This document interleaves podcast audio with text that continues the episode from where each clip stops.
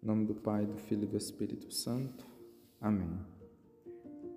O Evangelho de hoje traz essa, essa história, essa clássica história que nós conhecemos, né, sobre essa parábola do filho pródigo.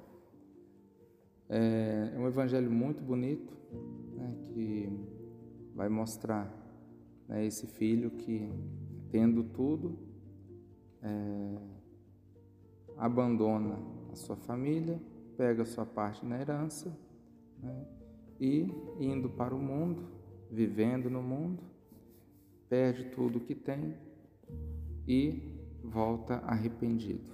Né, e mostra essa alegria do pai com o seu filho que se converte. Esse evangelho também traz uma, uma, uma frase muito bonita que vai dizer assim: haverá no céu mais alegria por um só pecador que se converte do que por 99 justos que não precisam de conversão.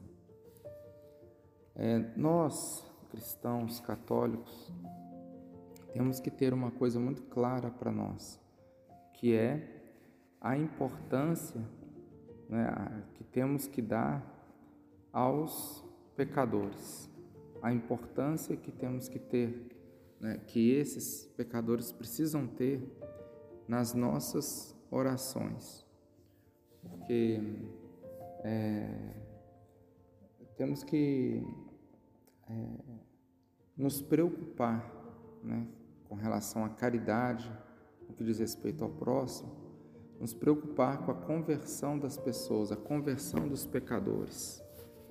Por quê? Porque um pecador, ao mesmo tempo é, que ele é, é, não presta o devido louvor a Deus, louvor que é devido a Deus, então uma injustiça que ele comete, mas o problema também de caridade que temos que ter com o próximo é que um pecador que não se converte vai ser condenado né, a, a passar a eternidade sem Deus. No inferno sem Deus.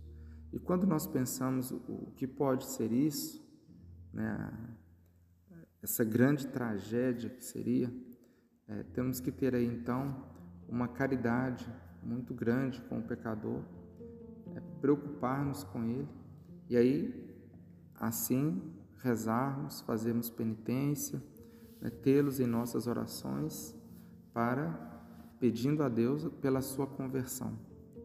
Então, seria é, de grande importância para nós, como cristãos católicos, nos preocupar com a conversão dos pecadores, rezar por eles, fazer sacrifícios por eles.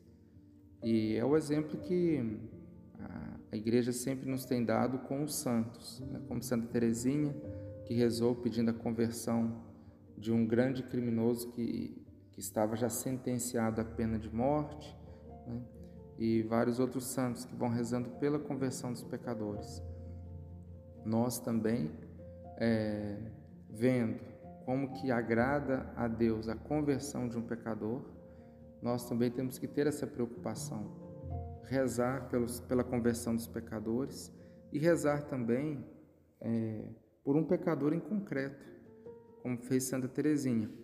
Então falar, meu Deus, estou oferecendo esse sacrifício pela conversão desta pessoa, desta alma.